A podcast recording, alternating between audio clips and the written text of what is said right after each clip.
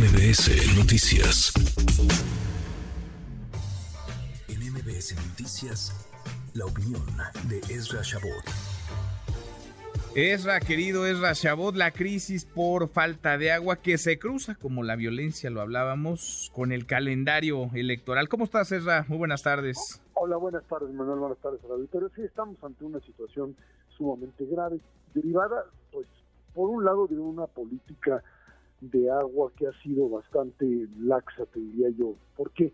Porque en México, por un lado, el costo del agua, pues, eh, se ha reducido o no, no tiene incrementos porque importantes para poder, digamos, convertirlo en, un sistema rentable que pueda moverse eh, rápidamente. Y en ese sentido, esta idea de que el agua es un derecho humano, pues sí, sí lo es, pero para eso tienes que hacerlo sustentable.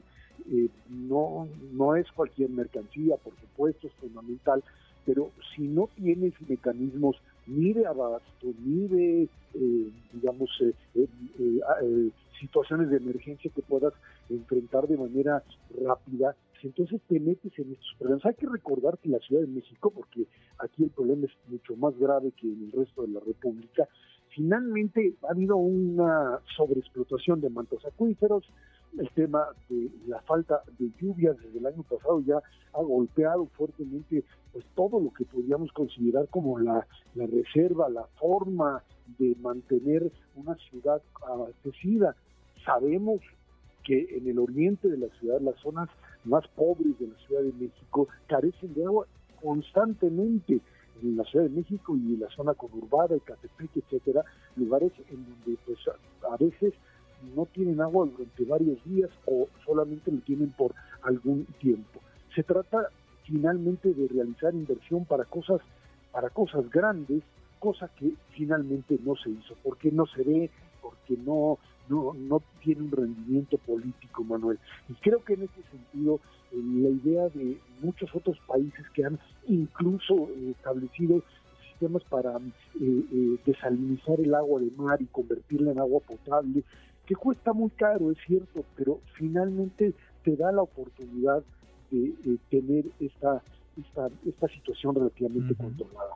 Hasta donde yo conozco y platicando con la gente del agua, el tema no llega, o sea, el tema se va a, complicar porque las lluvias empezarían a fines de mayo, junio, y para abril si no se hace lo que se llama declaratoria de emergencia, que esto implicaría un proceso, pues sí, de racionamiento, pero también... Y de recursos, que haya dinero para eh, sobrellevar esta que es una crisis, y nos falta un montón, lo dices muy bien, para que empiece a llover y va a seguir avanzando a la par el calendario electoral, hasta llegar al domingo de junio, el primer domingo de junio, al 2 de junio. Ahora, imagínate lo que va a suceder en una ciudad, ya no hablamos del resto del país porque cada zona es diferente, pero en la Ciudad de México, en la disputa por la Ciudad de México, en una ciudad que por ahí de mayo pues, eh, esté en un sistema de racionamiento pues extremo para evitar, eh, eh, digamos, que, se colapse el sistema de la ciudad, pues, han establecido políticas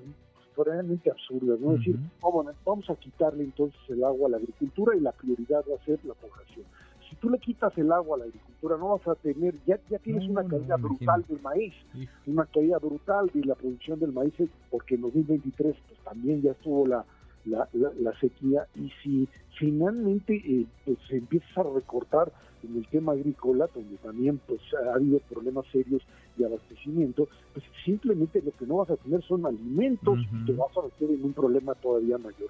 Declaratoria de emergencia sí y políticas claras para tratar finalmente de resolver el agua y de que además pues la gente la pague y no terminemos en este modelo de huachicoleo y de negocio.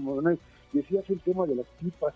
El tema de las pipas se convierte en un verdadero negocio ilegal, ilegal porque se trata pues, de eso, de huachicoleo, o sea, de irse a robar el agua de algún lado y venderla y por supuesto, mercado. Claro. Pues, el agua es fundamental y el precio que te la vayan a poner, pues lo vas a tener que pagar a menos que te quieras quedar sin agua. Un problema en términos electorales, sin duda alguna, pero también en términos de supervivencia de esta ciudad y de una buena parte sin del país. Gravísimo, muy, muy eh, peligrosa la espiral a la que nos adentramos.